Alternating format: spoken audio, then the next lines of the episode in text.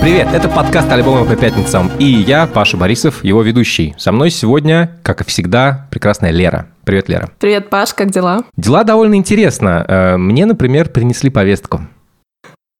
Серьезно? Серьезно? Моя родина хочет, чтобы я пошел и через 10 дней обучения подох где-нибудь под Попасной, при Жесть. какой-нибудь еще другой, не знаю, маленькой станице, название которой я никогда в жизни не слышал.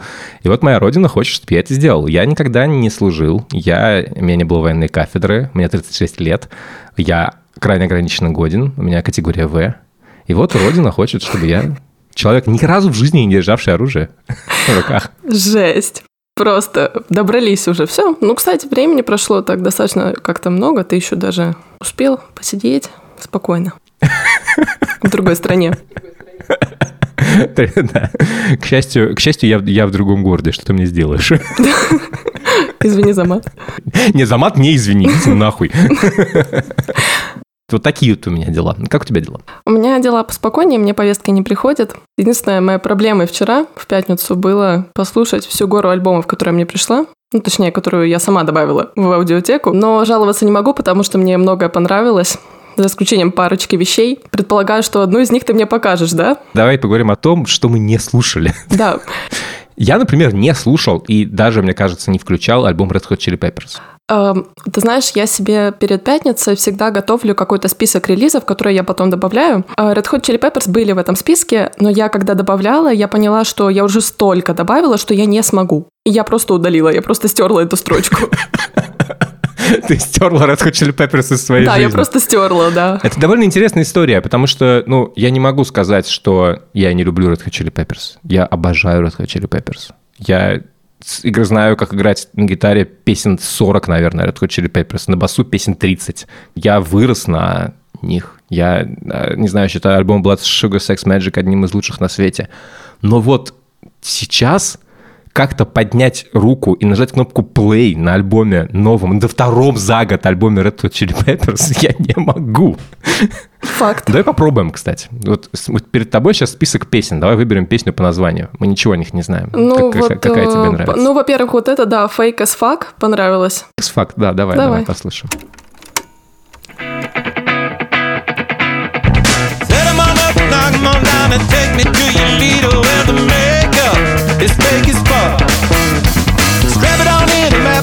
and doctors wanna make you think it's straight up, just out of luck.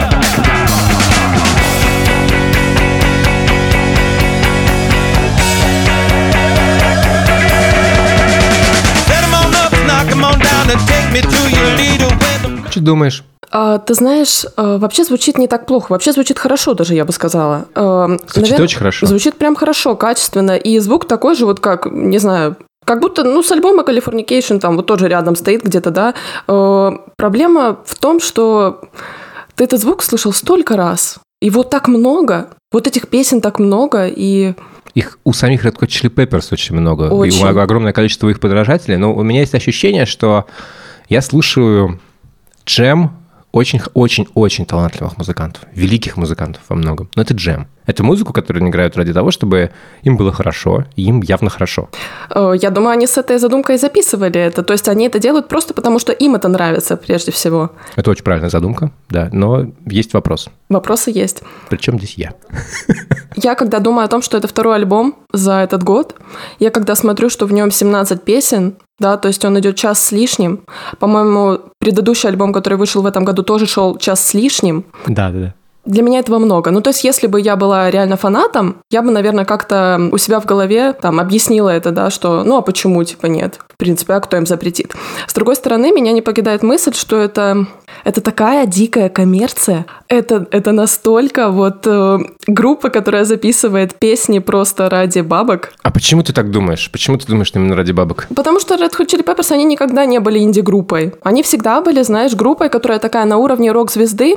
И вот у меня почему-то есть ощущение, что эта группа до сих пор играет в такой образ рок-звезды, хотя рок-звезд уже нету. Это уже архетип. Ты, в принципе, можешь пойти э, найти какую-то поп-исполнительницу, которая записывает э, песни с какими-то инди-артистами, это будет нормально. То есть, в принципе, уже нет таких групп, как там Pink Floyd, да, там, или там Queen. Это все из старого. Такого уже нет. Уже рынок изменился, а они как будто бы все еще играют по правилам вот этого старого рынка, где они там задают э, направление в музыке, где они там строят жанр.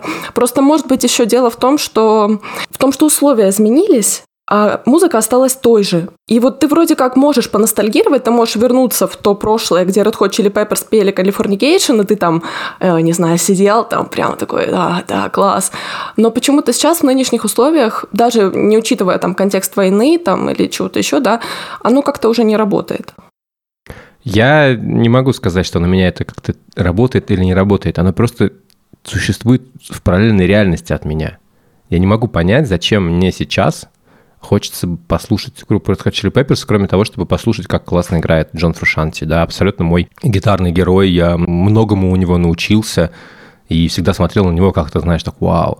Я с тобой не согласен про коммерцию. Если ты послушаешь интервью, как особенно Фли, в первую очередь, да, наверное, самого серьезного музыканта из них всех, то это абсолютно влюбленный в музыку человек, который не делает это ради денег, он делает это потому, что он делает это, потому что он по-другому не знает, как жить, это его, это все в его жизни, ничего у него другого больше нет, причем нет никогда с детства, да, если не могу про Энтони Киддиса сказать что-то, наверное, похожее, да, потому что он немножечко, ему было все равно петь или что-то чем-то еще заниматься. Я недавно слушал очень интересное интервью Фли, как раз он про это рассказывал. Киддис хотел быть популярным или каким-то таким, и он, он не был музыкантом, а Фли родился в семье музыкантов, он играл на трубе с детства.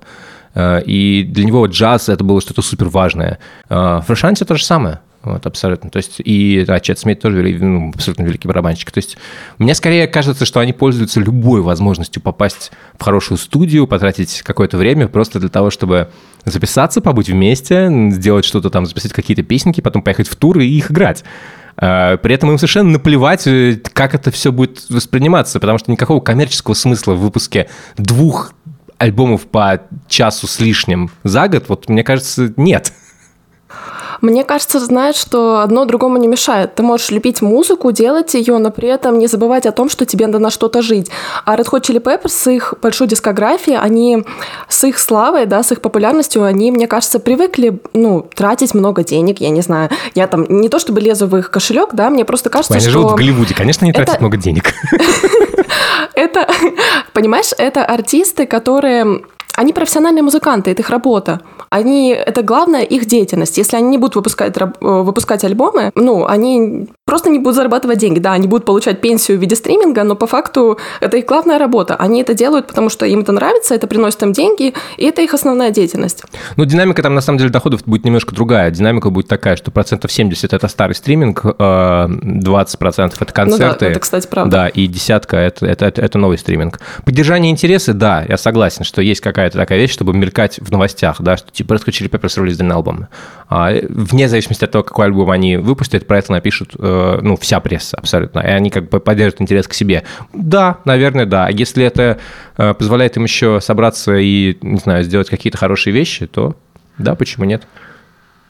Но слушать это мне не хочется. Кстати, какой твой любимый альбом Red Hot Chili Peppers? Не знаю, я нет у меня такого альбома, потому нет? что я э, эту группу слушала всегда только Best Tracks. У меня есть любимый альбом, ну, потому что для меня это был какой-то такой культ определенный. Ну, я все-таки это это же это группа, которая входит в гитарный канон. Я когда преподаю э, гитару, э, меня обязательно рано или поздно просят э, выучить какую-то из песен Red Hot Chili Peppers, поэтому я не могу не знать наизусть несколько альбомов.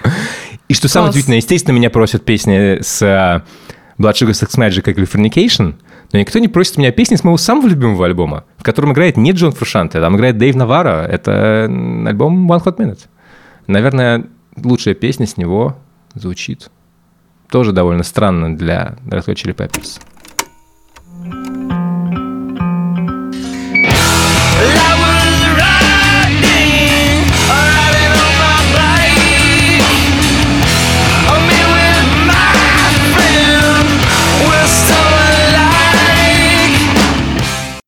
Вот хотелось бы, чтобы группа Red Hot Chili Peppers двигалась куда-то в сторону скорее экспериментов, а не повторения того, что они очень хорошо умеют делать. Начало очень экспериментальное. Вообще никогда не подумала бы. О, там много вообще моментов на этом альбоме. Один из, одна из лучших песен здесь — это Shop. Тоже звучит вот так вот.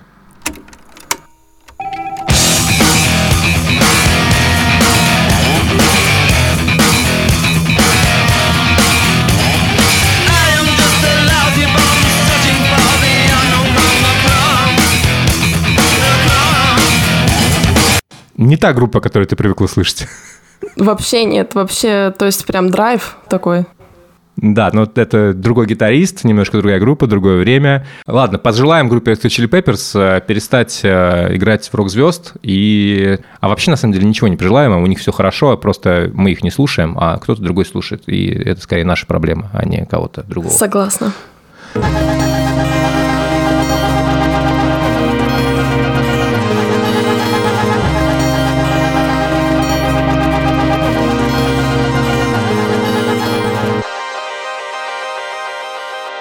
Ты говорила про вот этот вот культ рок-звезд. Э, на самом деле я хочу поговорить о группе, которая этот культ рок-звезд абсолютно возрождает и пестует и поддерживает. Это группа The 1975. 1975. Я тебя перебью, я перебью тебя сразу, потому что я должна сказать, что все, кто вырос и говорил на русском языке, говорили 100%, Blink 182, говорили сам 41. И я говорила, когда была помладше, я всегда говорила Z 1975. Я настаиваю, чтобы мы это так называли. Хорошо, Z 1975. Окей, договорились. Ладно, ладно. Я поддерживаю, я полностью поддерживаю. Это как бы название им не, принадлежит. Писать, писать это очень легко. 1975. Но когда ты начинаешь вслух говорить, ты сразу такой 1975, что-то там, да, вот это вот сразу там. Uh, альбом называется Being Funny in a Foreign Language, и, наверное, это самый короткий альбом The 1975 за их почти всю карьеру, потому что он длится всего лишь 43 минуты. Они в основном всегда выпускали какие-то довольно концептуальные альбомы, которые рассказывают какую-то тему, большую, типа, не знаю, альбом про отношения, да, про то, как постраивать отношения в онлайн-эпоху, которые выражали дух времени. Сейчас, наконец, такое ощущение, что группа от себя как-то перестала ждать каких-то великих свершений, и они записали просто альбом, который просто немножечко про любовь, немножечко про время, немножечко про что-то. Он не претендует ни на что. Он не претендует на то, чтобы стать каким-то опусом магнумом. Э, я очень не люблю вот эту концепцию, когда группы выпускают что-то такое, знаешь, как о, супер высказывание, и ты к этому должен относиться как к супер высказыванию, хотя на самом деле это просто сборник песен, а, зачастую мало чем объединенный. Мне как раз это понравилось, что альбом короткий, доступный, понятный, и в нем очень-очень-очень много крутых каких-то фразочек, крутых кусочков, которых, которых прям хочется цепляться. Но с группой 1975 всегда было много проблем. Я знаю, что ты ее, наверное, не очень как-то ценишь. Жалуешь. Да, э, это, кстати, правда, я ее не очень понимаю. Я не очень люблю говорить о том, что мне какая-то группа не нравится, потому что я предпочитаю склоняться к тому, что просто я этого не понимаю, да, и мне надо, чтобы кто-то, может быть, разъяснил мне, может быть, ты мне подскажешь. Э, для меня э, эта группа — это что-то из 2013 года, группа, которая выпустила два своих таких хитовых сингла, это был сингл «Секс» и «Chocolate». Вот, я помню, когда была помладше, я такая, песня с названием «Секс», не знаю, ну как бы что-то меня тут смущает. Я смущает? Не по-моему, круто да, же, нет? Нет, нет, тогда мне это как-то казалось, что типа вы что, так вызывающе вот это вот все. Я стеснялась, понимаешь, у меня, у меня было вот такое ощущение. Потом эта группа как-то там поменялась, да, развилась. Я поняла, что она очень популярная вдруг стала в какой-то момент.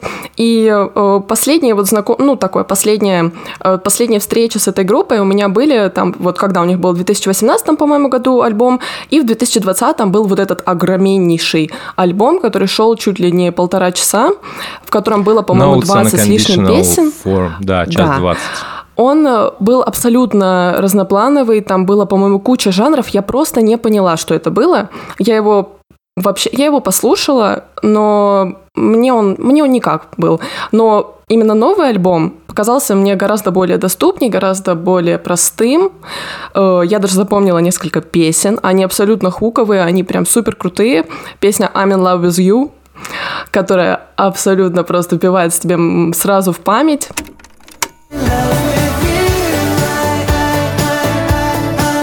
У меня была такая же проблема про 1975. Я понимал, что это группа, вокруг которой есть культ определенный, который я не понимаю.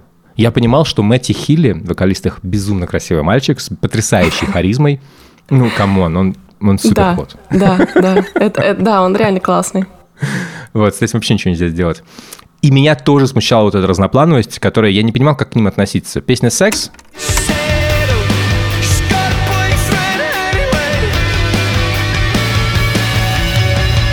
Она звучит абсолютно как э, Old J в 2013 году, такой искрящийся постпанк мажорный, э, который достаточно позитивный, аплифтинг. Собственно говоря, она может быть похожа на группу Editors. Не понимаешь группу, иди читай интервью. Вот. И Я начал читать интервью, и мне сразу стало все понятно. Так. Это просто жуткие меломаны. Они с детства очень любят музыку. Есть интересная история про них. В какой-то момент, э, по-моему, году 2018 они э, решили э, подписать себе продюсера, который делал Бонуверу пару альбомов, потому что им дико понравилась э, ну, вот эта вот работа, как, как у Бонувера звук. И продюсер от них отказался. У них были жуткие конфликты, потому что его дико бесило, что группа каждый раз, каждый раз, когда они пишут песни, они открывают Spotify, говорят, о, слушай, вот нам нравится вот такая песня, давай спиздим оттуда гармонию. А он такой, типа, блин, ну я так не работаю, ну это не прикольно. Кради как художник, да? Даже не кради как художник, гармонию нельзя украсть, она как бы, она, ну, это не та часть, которая воруется. Но вот это вот ощущение, что они берут откуда-то что-то и такие типа, о, окей, ладно, вот это прикольно, давайте это сюда вставим. Вот, например, вот этот вот главный, абсолютно главный их, наверное, хит вообще ever, это песня Give Yourself a Try с альбома Brief Inquiry into Online Relationship, да, вот как она звучит. И я даже знаю, от какой референс был у них. Вот смотри.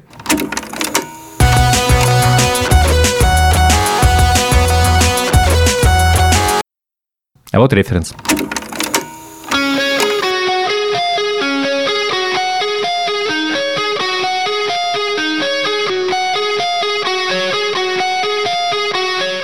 Это не воровство, конечно, ни в коем случае. Это называется «мы захотели сделать как бы трек, который будет работать похожим образом, в котором будет риф похожий, который будет настолько же запоминающимся. Довольно сложно написать такой же запоминающийся крутой риф, как у Sweet Child of Mine. А, Это, ну, как-то, не знаю, знаешь, есть канон рок-музыки, это канон рок-музыки. А, И они хотели войти, у меня есть ощущение, что тоже в канон рок-музыки, записав что-то похожее на Give Yourself a Try. У них это получилось. Но это вот, э, наверное, как-то так работает. Какая тебе песня понравилась с нового альбома? Я очень люблю их концепцию, то, что они все первые песни на своем альбоме называют The 1975. Давай послушаем из нее кусочек, который мне прям дико нравится. В первую очередь мне нравится в ней рефрен. Это песня, в которой Мэтти Хилли просто поет про то, что происходит вокруг, про какую-то вот нашу жизнь. Think I've got a boner, but I can't really tell, and the fans are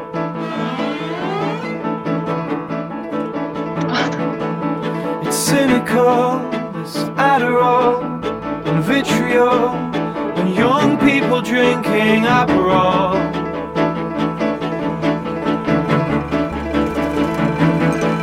And it's about time.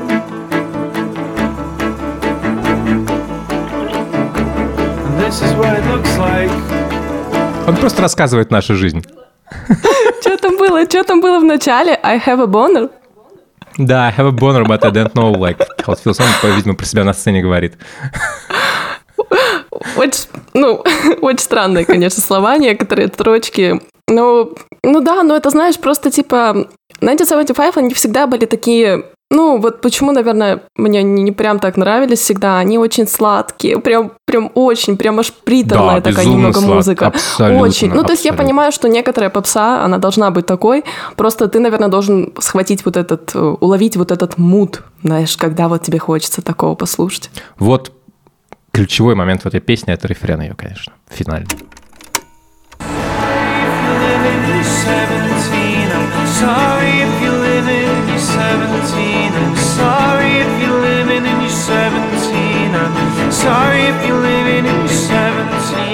Он в такой сладкой форме говорит, что мир в аду. Если тебе сейчас 17, то это, наверное, не самое лучшее время, чтобы тебе было Да. 17. Потому что два года ты просрал из-за ковида, у тебя экономический кризис мировой, который гораздо, мне кажется, страшнее, чем э, кризис 2008 года, потому что кризис 2008 года был огромной ошибкой банкиров, а сейчас кризис – это какая-то, не знаю, более глобальная вещь, Да. которая показывает, что мир немножко неправильно устроен, наверное, вот так вот.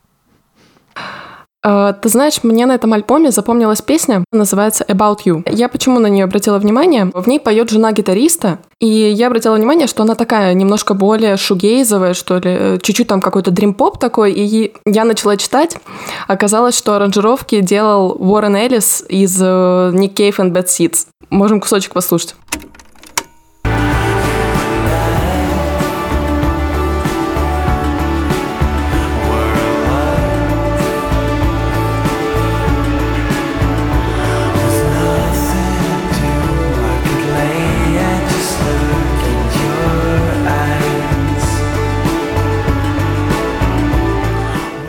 Она звучит как Beach House. Да, да, да, она очень такая плавная, голос очень низкий у Мэтта Хилли, у него здесь какой-то прям особый тембр, что ли. Эта песня как раз, она обычная, очень нейтральная, да, те песни, которые меня зацепили, они все-таки очень личные. А, меня зацепил вот этот вот 1975 про ситуацию в мире, и мне очень понравилась песня Part of the Band, в которой он просто рассказывает про свою героиновую зависимость. Это тоже довольно такой интересный момент. So many cringes and heroin binges. I was coming off the hinges, living on the fringes of my, my, my imagination. Oh yeah. Он так легко об этом поет. Да, знаешь, э, самое главное, что он осознает, каким он был придурком, да, там под героином, например. Он э, начал торчать, так я понимаю, году примерно в 2018 Э, или чуть раньше, и в какой-то момент группа заметила, и, значит, они вызвали его на разговор в студии, типа, Мэтти, что ты вообще творишь? Ну, как бы, и причем разговор был не то чтобы драматичный, они как бы не то что выгоняли его из группы или что-то, они просто обратили внимание на какие-то проблемы. И он тоже, как он говорит, он говорит тоже, я как-то без драмы воспринял это, и не то чтобы там, не знаю, швырял предметы или говорил, что я такой, что-то, но, но, как любой человек, у которого есть серьезная зависимость, он попытался, естественно, оправдаться, и он сказал, вы должны применять меня, принимать меня таким, какой я есть, и вы должны принимать мою зависимость. Потом, на следующий день, очень на следующий день он проснулся и говорит, Господи, какой же кринж я сказал. Они же никогда не забудут эту, этот идиотизм. И после этого он решил сбросить. Ну, главное осознать, главное осознать. Да, да, да, что типа, мне больше всего поразило, что ему помогло не какие-то серьезные проблемы, не знаю, он ничего, он сам говорит о том, что типа, что он ничего не потерял. У него это было не какая-то тяжелейшая драма в жизни, которая бывает у многих людей, которых, не знаю, серьезно опустились на дно. Он не опускался на дно, он не потерял деньги, квартиру, группу, ничего. Нет, друзей не потерял. У него все было в целом нормально, что импульс к тому, чтобы бросить героин, у него был вот это вот, не знаю, стыд перед друзьями, что они будут над ним издеваться и подшучивать. Потому что это абсолютно идиотская фраза, которую можно сказать, принимайте меня с моей наркозависимостью, это как бы часть меня. Как бы, чувак, come on. Знаешь, у меня последнее время как-то привычка появилась. Я, когда слушаю какой-то новый альбом, я захожу потом сразу в Инстаграм и в профиль артиста просто посмотреть, что там было там. Винилы, которые они там напечатаны, распаковывают. Или там просто какие-то строчки типа «Спасибо, что вы послушали наш новый альбом». Я зашла, э, Инстаграм, Инстаграм мне сам предложил 1975. Я захожу, и мне очень нравится там какая-то превьюшка, там был Мэтт Хилли.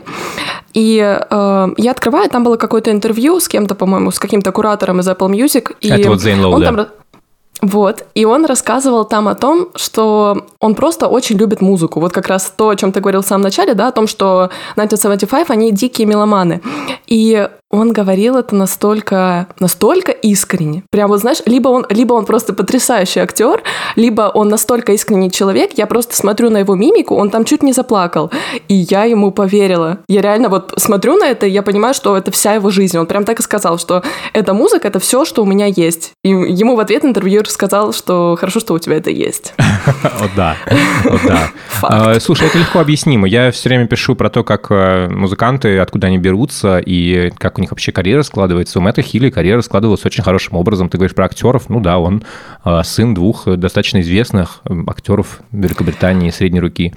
Вот. Предпосылки были все-таки известных, да. Он с детства занимается музыкой, и ему не нужно было никогда искать второй план, понимаешь? Какой-то второй запасной, запасную, не знаю, жизнь какую-то, да. Он всегда знал, что если с музыкой не получится, он себе что-то придумает. Ну, родители помогут, что-то еще. И поэтому он, они буквально вся группа с детства, там, не знаю, лет с 14, ну, ничем, кроме этого, не занимались. Они, ну, думали, что будут всю жизнь заниматься музыкой. И это очень, очень, очень, очень показывает то, как у них все получилось. Потому что, конечно, эта группа по сочинительскому мастерству, по мастерству исполнения, по мастерству вот этого вот как бы складывания этих кирпичиков всех, всех вместе, да, чтобы получать такие достаточно комплексные песни, такие комплексные разноплановые альбомы. Ну, это нужно очень много потратить времени, очень много, не знаю, песен сыграть, переиграть, попробовать применить на себя. Да, они интерпретаторы, в первую очередь, они изобретаторы, но это требует столько времени, Это требует столько усилий и вот этой вот, знаешь, фанатичной поглощенности музыкой. Я, например, не знаю, я не могу сказать, что я настолько могу себе позволить быть поглощенным музыкой, как вот как они. Знаешь, мне еще пришло в голову такая мысль, э, почему этот альбом вообще кажется таким доступным, да? Он какой-то очень однородный. Мне почему-то кажется очень важным фактом, что продюсером этого альбома стал Джек Антонов. вездесущий. Ну, да, он делает достаточно однородные альбомы, у него есть примерно один и тот же подход, э, мне кажется, он берет в основном вдохновение из музыки примерно из года его рождения, он, наверное, мой ровесник, то есть это середина 80-х. А, и, кстати, как, вот как ты думаешь, как по твоему мнению, какой был мудборд у этого альбома? Вот когда они собирали, не знаю, вот эти вот плейлисты Spotify, чтобы понять, откуда, откуда, откуда что своровать. Кто думаешь, там был основной? Кто-то из старых групп, кто был вдохновлением? Да, да. Не знаю, не знаю. Давай, раскрывай карты. Ну, я не знаю тоже, это мое предположение. Ага. Мне кажется, что э, я вчера об этом думал, что в первую очередь это были NXS. Stay with me,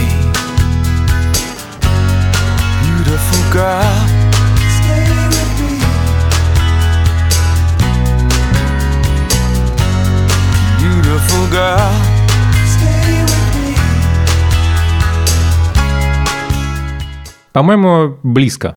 Очень такая мягкая, нежная музыка. Прям все строится. Я вот люблю. Любовь это главное. Тогда, тогда, я думаю, тебе альбом на 1975 должен а, как-то должен с тобой а, да? пожить нормально. Да? Да, мне кажется, мне кажется, мне кажется, тебе будет нравиться. Я прям вообще, мне, мне, мне дико понравилось. Он, он мне дал успокоение, потому что как бы я вот вчера ну, да. получил повестку, я послушал его и такой типа, да и черт с ним.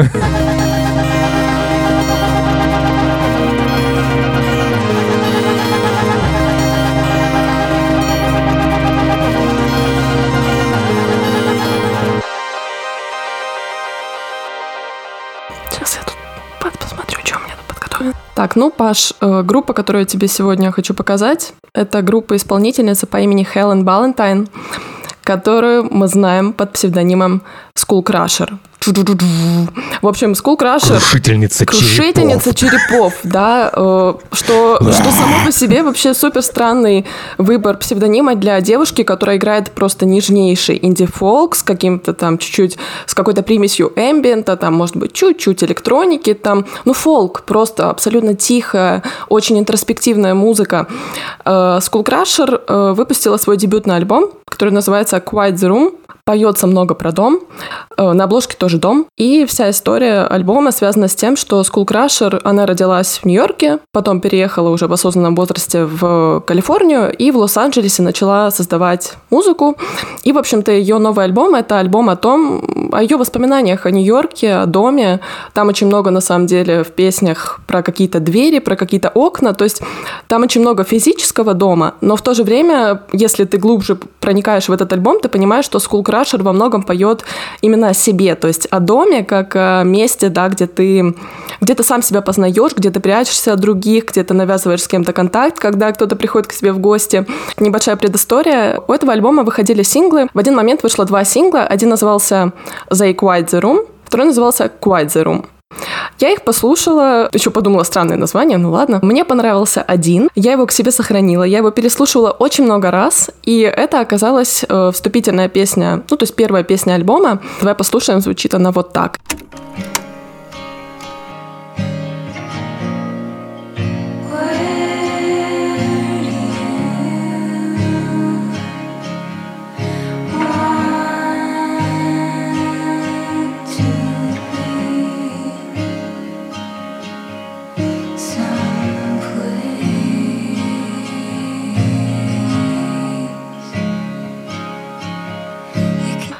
А, ты знаешь, эта музыка такая обволакивающая, она как будто бы вот заполняет все пространство. Вот голос, он как будто бы охватывает все звуки вообще.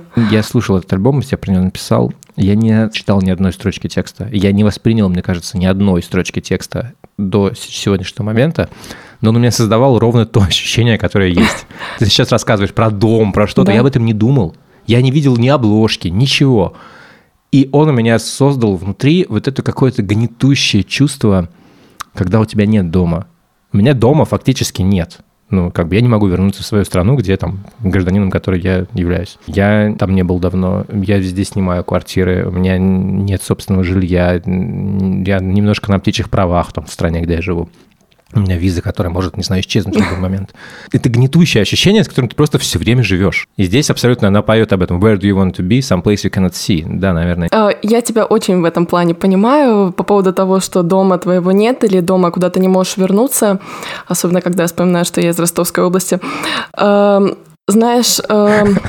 Да, там самолеты не летают. Самолеты давно не летают, да, там с 25-го. В общем, эта музыка, она такая тонкая, она прям проникает как будто бы в самые тонкие куда-то щелки твоей души, и как будто бы она там усиживается, и ты постоянно себе задаешь вот эти вопросы, да, где ты хочешь быть? Ты хочешь быть в том месте, которого нет, да, что немножко трава всегда зеленее где-то в другом месте, может быть. Э, мне нравится то, что в этой песне всего шесть строк очень мало, да, здесь нет куплета, здесь нет припева. Эти шесть строчек, они растягиваются на всю песню. То есть эта музыка, конечно, очень медленная, но она задумана как что-то успокаивающее, да, что это какая-то колыбельная. Но знаешь, что самое интересное? Помнишь тот второй сингл, который я вот говорила, да, что я его удалила? Да, да, да, да, да. да, да. Это оказалась та же самая песня, спетая абсолютно по-другому. Это, это, это та же песня, просто с теми же строчками. В общем, послушай.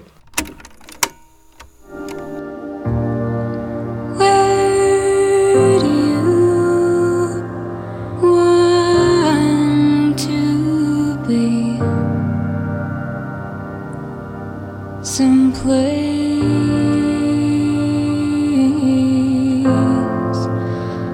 You cannot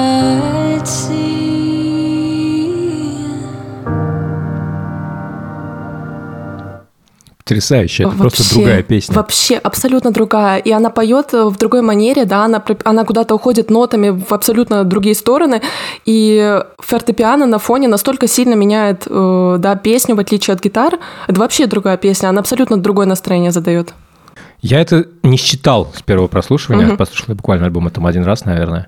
Э, я явно буду слушать его больше. Это такая музыка, которая требует от тебя довольно либо, либо не вдумываться в нее вообще и слушать ее исключительно фоном каким-то образом, да, как ну, музыку настроения, либо прям как-то серьезно с ней взаимодействовать. Вот посерединке нету этой возможности. Какой? Мне вот эти две песни, они дали четкое ощущение, почему Skull Crusher называется Skull Crusher. Я, я сначала, да, вот у меня была такая ассоциация, типа как ну, крушительница черепов, да, это что-то такое прям физическое ломание, да, какого-то чего-то прям, я вас всех убью. На самом деле, Skullcrusher, она тебя другими методами как-то э, избивает. Делает тебе больно иначе. Избивает, да, да, да, да, да. Она просто вот этой своей темнотой какой-то, да, потому что это все-таки музыка, она, это хоть и фолк, да, но нифига не позитивный, это все-таки мрачная очень музыка, да, она очень такая какая-то, вот она живет в пространстве, да, и в каком-то смысле она живет в пустом доме, вот, который на обложке и она вот как будто разъедает тебя изнутри. То есть она как будто съедает твою голову, да, и вот почему она скулкрашер. Она просто, да, делает больно по-другому. Разрушение черепа не снаружи, а да, а изнутри. Да, именно так. Как будто у тебя голова сейчас взорвется. Тебя, угу. Да, да, тебе, тебе херово, и ты как бы пытаешься как-то с этими чувствами, знаешь, когда хочется за голову все время держаться и, не знаю, как будто сжать ее, как будто действительно изнутри что-то разрушает. Да, это прям... Э, при это, этом, это знаешь, э, несмотря на то, что, да, как бы в этой музыке очень много вот этой темноты, там есть какие-то светлые моменты, и получается, что если ты идешь по всему альбому, этого не слышно с первого раза, потому что альбом сам по себе очень тихий, тебе действительно надо прислушиваться к каким-то э, увеличениям, там, не знаю, динамики, да, вот просто в звуке. Э, мне очень понравилась другая песня, которая называется Lullaby in February. Почему она мне понравилась? Она очень отличается от других, она не фолковая, она говорит о том, что Skull Crusher на самом деле очень любит ambient и, наверное, дрон. Вот послушай просто начало, а потом я тебя включу с середины.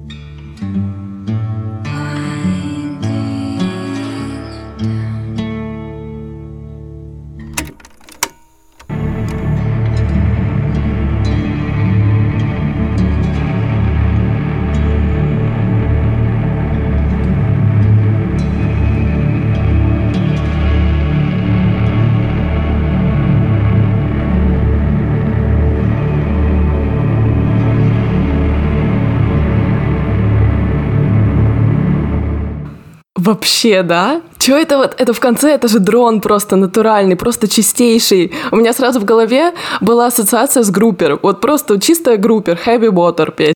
Да, абсолютно. Не только группер, еще есть еще одна, это еще потрясающая артистка Midwife, а, которая работает в похожем жанре. А, И там, не знаю, может быть, Элисон Коттон, еще несколько таких э, женщин, которые делают дрон-музыку и соч- соч- сочетают ее с каким-то фолк э, композицией песен. Я помню эту песню по концерту. Я был на концерте Skull Crusher пару месяцев назад. Э, Она мне показалась безумно милой девочкой, которая такая стесняется, что-то там, ой, у нее там что-то сэмплер не сразу заработал, и она такая типа, ой, извините, у меня типа что-то тут, что-то тут не получается, что-то такое, у меня как-то, вот такая, ой, ой, ой, ой. См- Да, какая-то шутки шутит, какая-то смешная, милая, добрая какая-то, а потом она начинает петь, и это все абсолютно, вот, понимаешь, преображается в какого-то болотного демона, да, я, мне вот мне понравился образ того, что это какие-то похороны в болоте, да. Да, да, да, да, хорошо когда сказал, у тебя, ну просто я понимаю, что это, знаешь, когда у тебя на участке есть болотце такое, да, и дом уже заброшенный, видимо, ты в него приезжаешь, в свой заброшенный, видимо, старый дом, в котором ты когда-то хотел оказаться, который был связан у тебя с чем-то очень приятным и важным, но ты видишь, что все изменилось, и, ну, этого места уже нет. И ты видишь болото в нем. Вот, вот тебе вот болото Да. хочется лечь и, не знаю, как вот как э, Кайли Минок в клипе Well Wild Roses Grow, да, у Ника Кейва лежит в болоте, красивая с розой.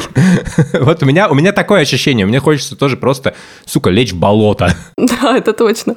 Ну, музыка красивая, красивейшая, и Меня очень э, впечатляет ее какой-то рост популярности, то, что о ней много кто пишет, и я, я не знаю, почему это, видимо, какие-то контакты, связи, хороший лейбл и все на свете. хороший лейбл. Хорошо. А где она выпускается? А, Secretly Canadian. Secretly Canadian. Господи. Secretly Canadian — это главный лейбл, на котором выпускается а, мрачная музыка, мрачный фолк. э, Очень хороший лейбл. Хочется повеситься, да. А, мы, такое любим. Конечно. Ну, Да. давай, чего-то давай пободрее что-то. Да, давай пободрее. Пободрее у нас будет пободрее сейчас.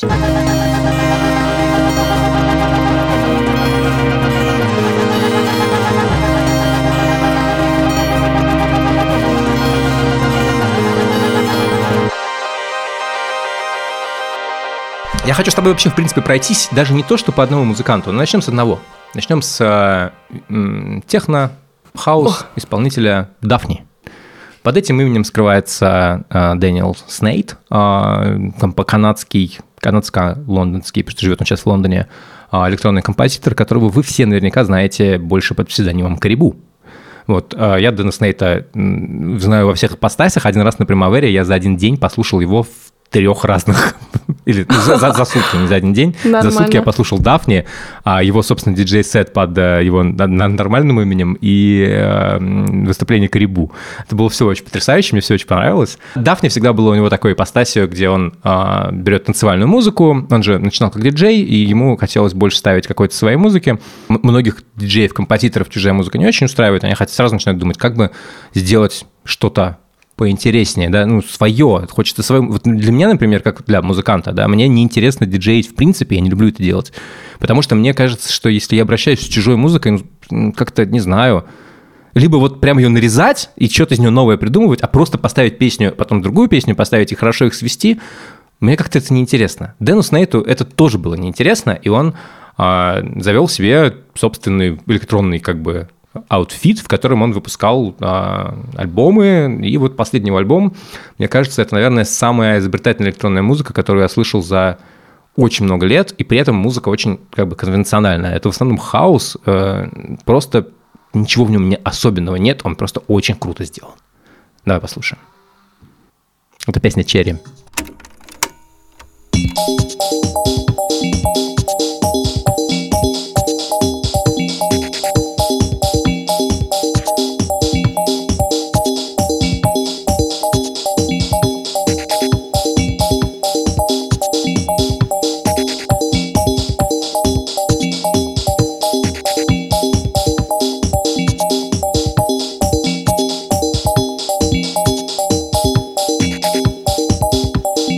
Один луп, другой луп, не совпадающие, немножко расходятся, немножко сходятся, и вот так они весь трек примерно и работают. С электронной музыкой есть сложности. Я не могу ее вот так вот прям тебе показать, потому что ее нужно слушать в каком-то не знаю, здесь нет кусков, которые я скажу, вот послушай, вот этот кусок крутой, как я могу послушать, показать тебе в а, любой песне, я не знаю, м, Skullcrusher или м, 1975. Здесь скорее это все про общее настроение. Ну, общее настроение такое. Как, как, как у тебя вообще отношения с электроникой и с э, Дафни конкретно? А, Меня электроника очень устраивает как музыка под работу. Особенно, знаешь, когда мне надо э, над чем-то очень сильно сосредоточиться, и мне надо включить что-то такое, ко- что меня будет держать в ритме в каком-то, да, но при этом, э, что не будет меня сильно отвлекать. Вот Дафни мне очень хорошо зашло под работу, хотя бы, знаешь, если бы я включила Карибу, э, я бы под него села и танцевала. Под эту музыку я сильно танцевать не могу, я могу так ножкой притопывать, ну и все. Мне, конечно, Карибу больше нравится, честно, чем Дафни. Я даже не знала, что Дафни — это Дэниел Снейт. Я что-то как-то только вот перед выходом этого нового альбома об этом прочитала. Альбом мне понравился, но я не знаю, не, так, чтобы он меня зацепил. При этом э, я слушаю... Ну вот кто еще из, из этой тусовки, да, электронных музыкантов в, в похожем стиле? Там Фортет, например, да, мне вспоминается. Фортет, Вот, но э, у него, мне как-то кажется, больше динамики вот в звуке, да, все-таки Дафни, он такой ровный относительно. Да, Дафни делает музыку, это очень важный момент. Он делает музыку, а, которая вот мне очень нравится эта двойственность техно, что оно очень хорошо работает, эм, ну техно-хауса, неважно. Техно это зонтичный, зонтичный термин. Я, пожалуй, буду называть всю электронную музыку техно, потому что пошли все в жопу, кто мне запретит. Ты можешь мне запретить. Не буду. Запрещаешь? Не. Не будешь, все. Поэтому я буду называть всю электронную музыку техно. На самом деле, это, конечно, бли- ближе к хаосу. Э, Но вот эти сорта жанров, я просто, простите, есть техно, условно говоря, есть транс. Вот это все. Это знаешь, как есть рок и есть попса. Давайте, давайте как-то попроще. Я, я, я не люблю разбираться в жанрах, мне это неинтересно совершенно. А, Особенно самое интересное, что это неинте- очень часто неинтересно музыкантам. Им совершенно Это наплевать, правда, в каком факт. жанре они что-то делают. И да, и они как бы типа что-то делают. Я, я свою музыку никак не хочу классифицировать, мне просто это скучно. Потом еще есть эти жанры типа дурацкие. Вот ты говоришь, я люблю дабстеп, да? Что про тебя думает обычный человек, да? Он думает, что ты любишь вот, наверное, вот такое Ну, вот. Скриликс там. Вот. Да, да, да. Бр. Вобл, вобл, вобл, вобл, да?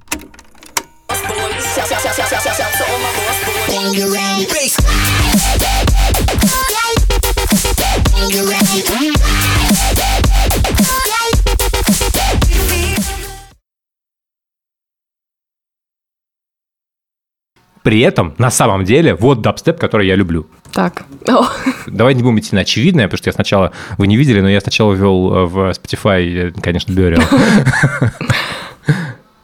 Да, но это далеко не единственный дабстеп-музыкант. Вот что я люблю.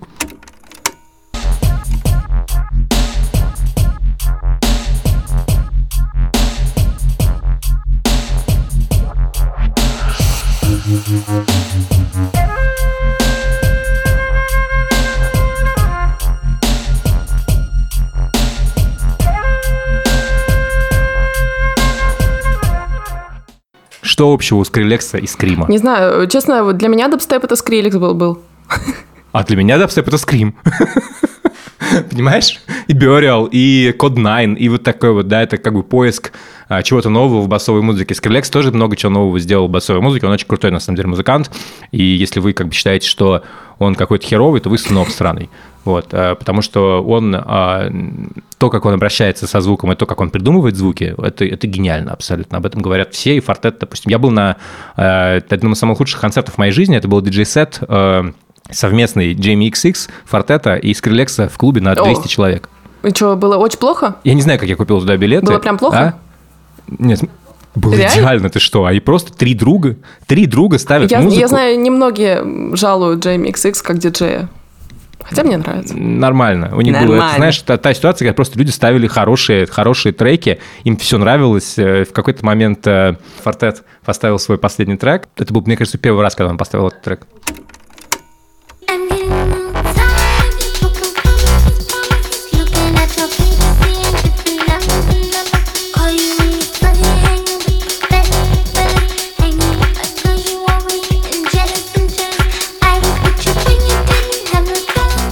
Ой, он классный, он вообще офигенный. Вот, и Скрилекс забрался на диджей-стойку и просто, просто так угорал. Это было так это круто. очень крутой трек. Э, Знаешь, мне кажется, я, я вот у себя в канале пишу про Индии, люди, наверное, думают, что я только Индии слушаю. Это неправда. Я слушаю все. Вот. И этот трек мне очень понравился. Я в свое время тоже его что-то заслушала. Ну, не то чтобы я его прям на репите, но гоняла так, нормально. Дафни, вернемся к Дафни. Мне в нем нравится вот именно это вот его умение сочетать какие-то странные штучки, да, то есть он вроде бы, вроде бы держится в рамках жанра, в рамках вот этого всего конвенциональной электроники, которую очень хорошо поставить на танцполе и одновременно под нее неплохо работать. Вот. При этом э, есть странные моменты. Вот такие вот.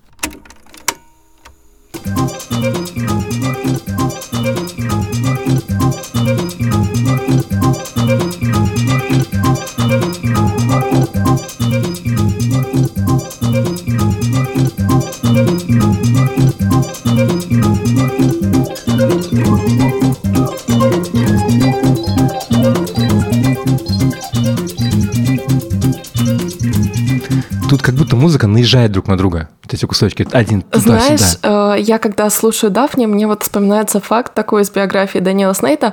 Э, По-моему, у него оба родителя математики. И вообще он в целом, эм, он когда вот перед тем, как он начал вообще как Карибу, да, там как-то прославился, он сочинял вообще во многих жанрах, там, я не знаю, чего у него только не было, там, хаос какой-то, поп 60-х, там, экспериментальная музыка. И э, я узнала о том, что вот свой альбом, этот Swim, да, где у него есть, ну, как Карибу, э, где у него есть вот этот хит «Одесса», он этот альбом написал, сочинил как раз в тот момент, э, когда он защищал свою докторскую диссертацию по математике. И у меня почему-то, у меня почему-то с этим такая большая ассоциация, знаешь, вот что эта музыка, она какая-то очень точная, вот как точная наука, знаешь, вот что-то вот такого плана. Да, что-то в да, ней есть, да, э, вот да, почему да, там да. матрок так называется, потому что в нем есть очень много повторяющихся каких-то, да, деталей, каких-то ритмов. То же самое здесь, это музыка, это как бы электронная математика такая. Да, да, это причем не единственный такой музыкант. Э, Floating Points, э, у него тоже, у него диссертация по какой-то по, по высшей математике. Класс. Да. И классный другой электронный музыкант, у которого альбом вышел на этой неделе, Rival Consoles, а, у него тоже какой-то бэкграунд, по-моему, математический или программистский. И, кстати, это слышно в музыке. И я это как раз часто слышу в его музыке. Вот пример его трека э, World Turns.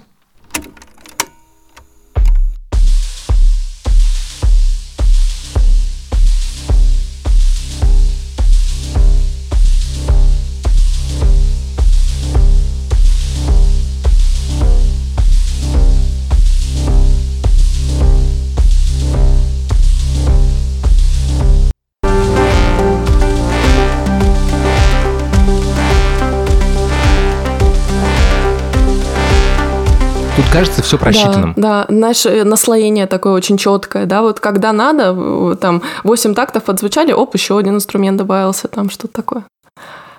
Э, Даже, даже не в этом, а еще в дилее, Мгм. к примеру, да, когда обычно вот у меня есть педаль дилея, да, гитарная, я а, не могу там выставить точное количество повторений, потому что это ручка, ну, аналоговая, да, и я ну, не очень понимаю, как там сделать. А здесь, когда ты работаешь на компе, ты можешь, ну, не знаю, запрограммировать все, что угодно. Ты можешь написать собственный пресет, который будет работать так, как ты хочешь. Он может, допустим, сейчас тебе давать 8 повторений, после этого, не знаю, 7 а, на следующую секунду, еще через пару секунд сколько-то там других. Ну, короче, как-то более точно этим это делать. И вот есть ощущение, что у него даже каждый отзвук дилея контролируемый. Он понимает, что там очень происходит. точная музыка, да. Иногда это прикольно, иногда нет. Э, В случае с Rival Consoles вот у меня интересный момент, что мне все время кажется, что, ну, чувак, мне кажется, что тут опять будет неприкольно. И мне опять нравится. Очень вымеренная такая музыка, где все очень четко сделано. Вот Дафни, мне кажется, менее выверенным, гораздо менее выверенным, потому что у него вот э, есть ощущение, что что-то может немножечко развалиться. Это слышно в музыке в самом у, у Карибу, ну, особенно на последнем альбоме.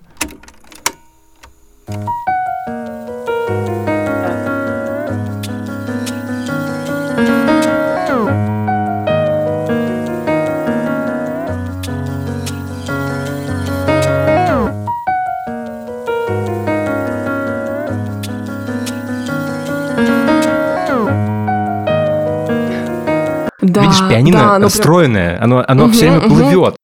растворяется, и как будто бы, опа, вот ты, оно еще не успело раствориться, ты его уже подхватил и уже что-то с ним дальше делаешь. Окей, По крайней мере, я рад, что ты слушаешь. Да, да, Дафна. я слушаю, но, э, блин, чем больше ты знаешь, тем больше музыки для тебя открывается, и, короче, я только рада такому.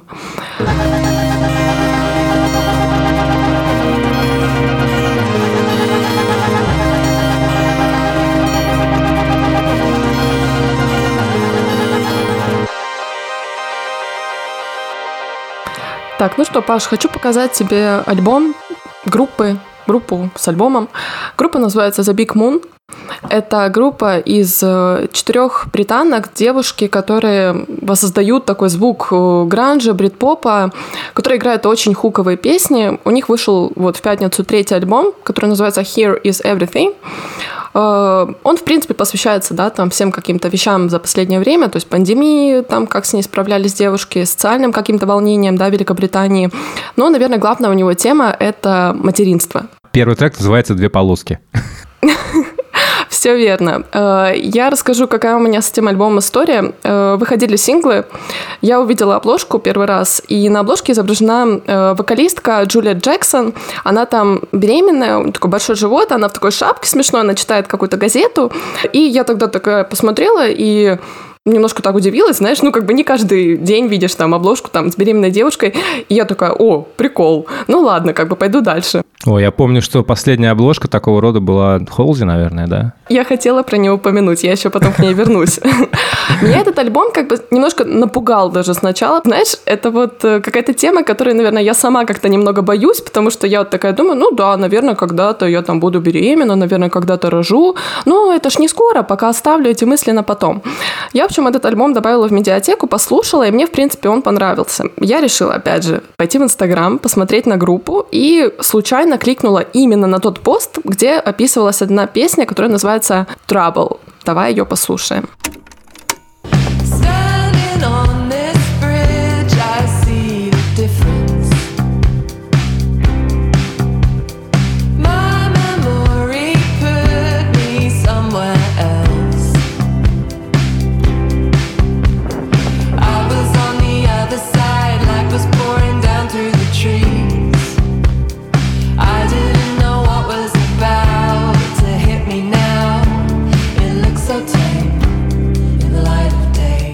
Знаешь, в самом начале, да, вокалистка Джулия Джексон, она поет такую фразу, да, что я стою на мосту, и я вижу разницу. Я думаю, ну, сначала вообще не вслушивалась, не поняла, что там вообще, что за мост. Потом я вот наткнулась на этот пост в Инстаграме, и он открыл для меня просто вообще вселенную. В общем, какая история? Э, Джулия Джексон, она родила, она столкнулась с проблемой, она не могла кормить грудью. Вот, то есть она пишет, что у нее были с этим дикие проблемы, она там пробовала просто все методы, она перечитала кучу книжек, она послушала кучу подкастов, она там спрашивала советы там всех знакомых. Просто два часа у нее уходило в день на то, чтобы один раз покормить ребенка, да, хотя ты там кормишь ребенка сколько, 5-6 раз в день. И она пишет, что она просто была дико измотана. То есть вот все приходили к ней, говорили, о, ты молодец, ты так хорошо справляешься. Она говорит, мне от этого еще хуже было, потому что когда ты вот знаешь факт, да, что там грудное молоко, оно как бы лучше всего для ребенка, и ты такой думаешь, блин, я не могу ему, я, я плохая мать, да, я вот не могу ему это дать. И потом в Боже конце мой, это же, концов... это, же, это... же чувство неполноценности в первую Это очередь. вообще- Это- да. Это типа, очень ты тяжело, не мне такая. кажется. Очень страшно. И она говорит, что я ну, перепробовала просто все, и в конце в итоге я сдалась и перешла на кормление смесью. И, собственно, песня как раз об этом, о том, что она стоит на мосту, и она уже на нем прошлась, когда вот она пережила все эти сильные эмоции, да, когда она столкнулась с этими проблемами. И она говорит, я вспоминаю просто о том, как я по этому мосту шла в день родов, да, когда я еще не знала, что меня ждет. Я думала, что сейчас будет самое страшное. Самое страшное оказалось потом, в первые там месяцы, когда ты с ребенком возился. Но и там есть такая еще другая забавная строчка. Trouble is your memories do. Trouble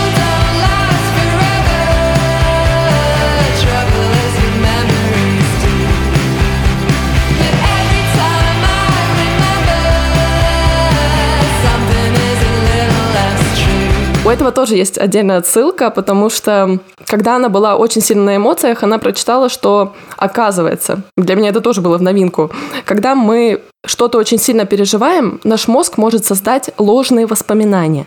И они потом нас тяготят. Ты вот сидишь, ты думаешь, что типа это у тебя уже было, это, это бред. Типа этого не было.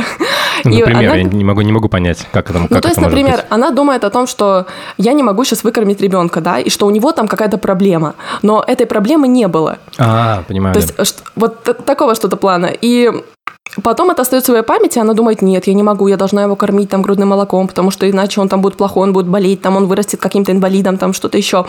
И вот это вот все съедает тебя изнутри, да, вот твоя память с Не этими знаю, меня не кормили грудным молоком, я вырос вроде бы человеком.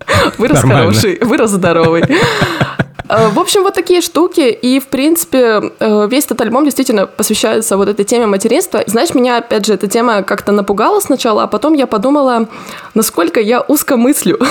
Я подумала о том, что э, я вот, да, когда думаю о музыке, вот что, я думаю, о чем поется в музыке в целом, там, да, о том, что есть любовь, да, ты поешь там о том, что ты кого-то любишь, ты кого-то там не любишь, ты с кем-то расстался, или ты поешь э, о себе, ну вот просто там что ты переживаешь, какие-то эмоции испытываешь. И потом я подумала, блин, ну это такая странная параллель, то есть я когда думаю о книгах, я же не представляю только романы, да, то есть у нас там есть детективы, приключения, научная фантастика. Музыка это то же самое, это огромный мир, в котором может петься обо всем на свете, и на удивление о вот таких штуках, как материнство, например, да, ну, особенно там в инди даже среде, я просто обратила внимание, что некоторые музыканты как будто бы стесняются говорить о том, что у них есть дети, или о том, что они тоже э, как-то встречаются с проблемами какими-то материнства или там беременность, потому что это как будто бы не круто. Знаешь, типа, а что крутого быть родителем? Круто быть молодым, всегда таким, да, вот я там посвятил себя, посвятил себя карьере.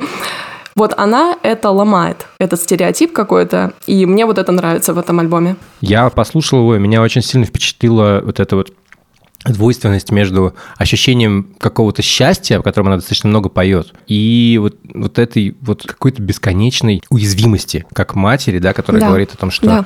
она старается делать что-то, старается как можно лучше выполнять свои, не знаю, обязанности, да, хотя это не Да, да, обязанности, да. это что-то что другое. И все время сталкивается действительно с осуждением общества, в котором ты должна быть идеальной матерью, в которой должно быть все классно получаться, ребенок должен кормиться просто по щелчку пальцев, э, должна не, не- не переживать, и самое главное, никому об этом не рассказывать. В комментариях к этому альбому она говорила о том, что молодые родители сталкиваются со столькими проблемами, о которых никто не пишет. И у каждого этот опыт настолько уникальный. Мне это напоминает, знаешь, как э, в Рунете есть сайт, э, он называется N и N. И он расшифровывается как «нет, это нормально». Это Да, сайт его для молодых... моя подруга Знаешь? Лена Аверьянова, я с ней работал много лет. Это классный сайт, мне очень понравилась концепция названия, да, он, э, она напоминает о том, что э, тебе не надо равняться под какие-то стандарты, у каждого все индивидуально с детьми, да, и э, тебе не надо бояться, что у тебя там что-то не так. The Big Moon, они помогают через музыку вот это немножко сделать более доступным. Осознанно я бы вряд ли сейчас пошла на какой-то сайт, посвященный детям или материнству, да, чтобы прочитать о том, что у меня могут быть потенциальные проблемы, там, кормление грудью, когда у меня будет ребенок. Но вот The Big Moon позволяет такой науч-поп, знаешь, немножко музыка. Они пом- помогают в популярной форме объяснить то, что это будет, это нормально, ты с тем столкнешься, ничего страшного в этом нет, ты все переживешь. Вот да, это, такая же проблема, видимо, как и, ну, как и многие другие, с которыми очень часто проще э, как-то проще их прожить и с ними как-то смириться, не знаю, наверное, да, когда Да. ты знаешь, что не ты одна здесь их испытываешь. Это репрезентация, это очень важная вещь, да. Холзи вот была одной из тех, кто тоже начал об этом петь, да, и кто сделал это в такой популярной форме. They said that boys were boys, but they were wrong.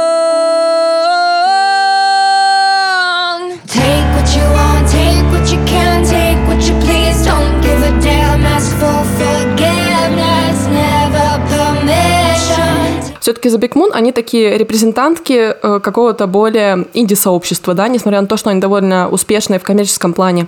Холси, она очень крупная артистка, поэтому у нее, конечно, аудитория больше, и, ну, я думаю, на самом деле, как бы она охватила аудиторию еще и своей обложкой. В этом потрясающая обложка Вот. абсолютно. Обложка супер.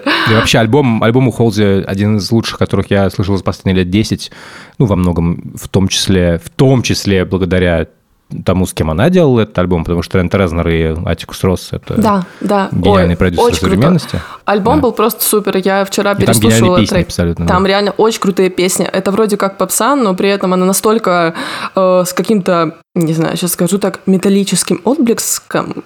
Знаешь, вот она, что-то вот в ней есть такое вот индустриальная капелька, вот что-то вот такое. Ну вот что-то есть. Интересно, почему? Не знаю, не знаю. Сама, Может наверное, быть, она придумала. записывалась с одним из лучших индустриал Ну, музыкантов? Да нет, Не- вряд ли. Не уверен, не, Не знаю. не думаю. Не-не-не, это она сама так. Знаешь, что мне больше всего понравилось в том в истории про Холзи? Я слушал а, а, какое-то интервью Резнера и Атикуса, и они говорили, что они дико удивились тому, что она им написала. Она сама написала, типа, ну, типа, ребята, было бы классно с вами поработать. Они такие, типа, ну, блин, ну, хрен знает. Ну, она, конечно, хорошая, ну, мы знаем, кто это такая, но как-то это такой не наш мир. Вот. И такие, и Резнер такой говорит, ну, ладно, окей, я сделаю, типа, будет такое условие, я сделаю то, что я считаю нужным. Если это пойдет, окей, будем работать Пошло. чтобы никаких не было продюсеров других со стороны, от лейбла, что просто вот только, только мы втроем. И они втроем как бы записали этот альбом, и он был довольно великолепный. Биг Мун абсолютно, э, с другой стороны, мне кажется, рассказывает это все более, менее метафорично, потому что, конечно, Холзи там очень много метафор про э, какую-то про силу женщины, про роль женщины в обществе э, и про то, как, как вообще как мир устроен, да, здесь просто песня про две полоски. Да, тут реальность. Мне так она Тут- понравилась, да, да, да. Реальность просто типа такая, вот, я получил две полоски, вот мои мысли, вот они. Э, И я не могу, я как мужчина, я не могу понять эти мысли, я могу только посмотреть на них со стороны. Э, И для меня безумно важно э, услышать их. У меня нет детей, я не знаю, как это происходит. Я никогда не жил с человеком, который проходит через беременность.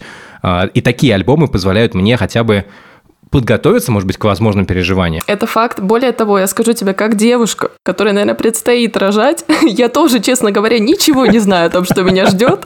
Только вот так, очень-очень абстрактно. Поэтому этот альбом тоже мне очень помогает, на самом деле. Там есть еще пара треков, я уже не буду ставить, но там доходит до такого. Есть какие-то песни более, ну вот тоже абстрактные, да, где поется о том, что ребенок это новый мир для нее, да, вот что она открывает в себе любовь, которую она думала, что просто не найдет уже в себе. Это тоже очень такая открытая музыка, позитивная какая-то. И О. есть другая песня, сейчас даже скажу название, она называется This Love. Эта песня тоже о любви к ребенку, но и о любви к своему партнеру. И там была очень забавная приписка, когда я читала описание э, да, от артистки к, этой, к этому треку.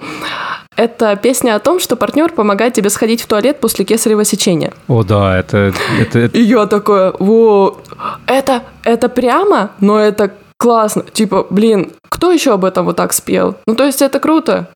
Я, э, мне нравится такое. Да, да, что беременность это не только, не, не только что-то Да. красивое и Да, красивая да, да, фотография да, из да, да. роддома, это еще и, и памперс, э, который нужно носить, и какие-то там, не знаю, проблемы медицинского характера, проблемы сходить в туалет. Это факт. И это классный далее. альбом, чтобы познакомиться с этими темами. То есть не обязательно, конечно, там включать The Big Moon и думать о том, что так, ну я хочу немного побольше узнать о беременности, да, и о материнстве, послушаю-ка я The Big Moon. Нет, ты можешь просто включить, послушать этот альбом, и если тебе какие-то строчки отложатся, ты, в принципе, как-то это впитаешь, это останется с тобой, и все. А так наслаждайся музыкой.